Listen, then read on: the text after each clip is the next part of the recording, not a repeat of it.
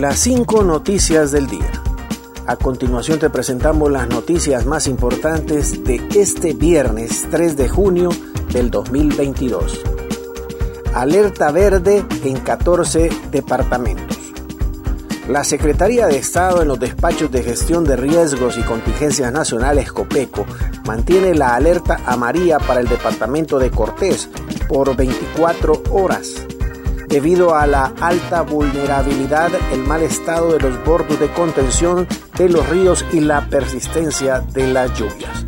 Además, Copeco decidió bajar a alerta amarilla a verde los departamentos de Francisco Morazán, Lloro, Olancho y Santa Bárbara y elevar este nivel a gracias a Dios debido al aumento de los caudales de los ríos Coco y Segovia y Patuca.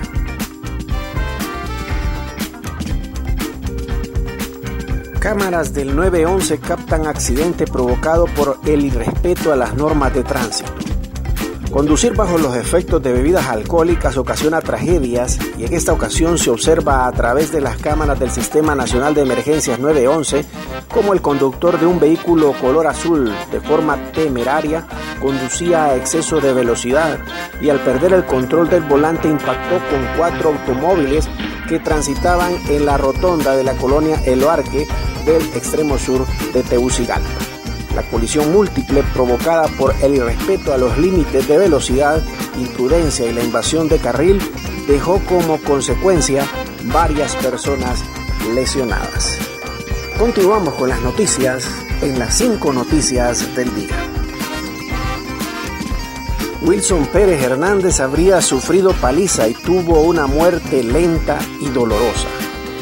El reconocido médico forense hondureño Denis Castro Bobadía indicó que Wilson Ariel Pérez Hernández, joven agresor de una subinspectora de la Policía Nacional en el Estadio Olímpico de San Pedro Sula Cortés el domingo pasado, recibió una paliza antes de morir tiroteado por agentes, por lo que duda que hubo un enfrentamiento con las fuerzas del orden.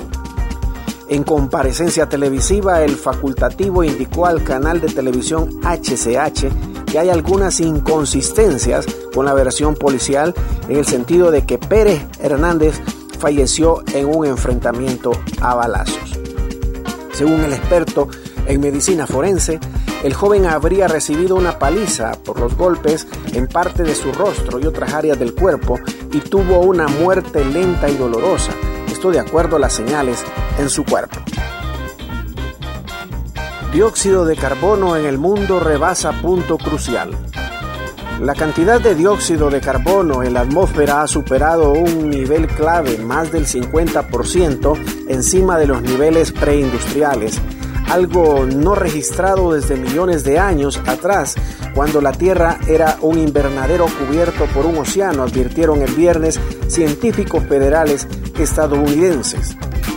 La Oficina Nacional de Administración Oceánica y Atmosférica NOAA dijo que su estación de monitoreo en Mauna Loa, Hawái, promedió 421 partes por millón de gas, también llamado anhídrido carbónico o dióxido de carbono durante mayo, que es cuando el importante gas de efecto de invernadero llega a su pico anual. Más de 700.000 nuevas placas vehiculares están pendientes de entrega. La directora general de Registro Vehicular del Instituto de la Propiedad, Elisa Borjas, informó este viernes que hasta el momento han entregado 200.000 placas y están pendientes de entrega 700.000. La directora del Instituto de la Propiedad dijo que ya se está haciendo entrega de las nuevas placas a vehículos pesados y motocicletas. Vamos a seguir entregando hasta diciembre, porque lo que se aprobó en el Congreso Nacional fue una prórroga para que no se sancione o decomisen los vehículos a la población, manifestó Borjas.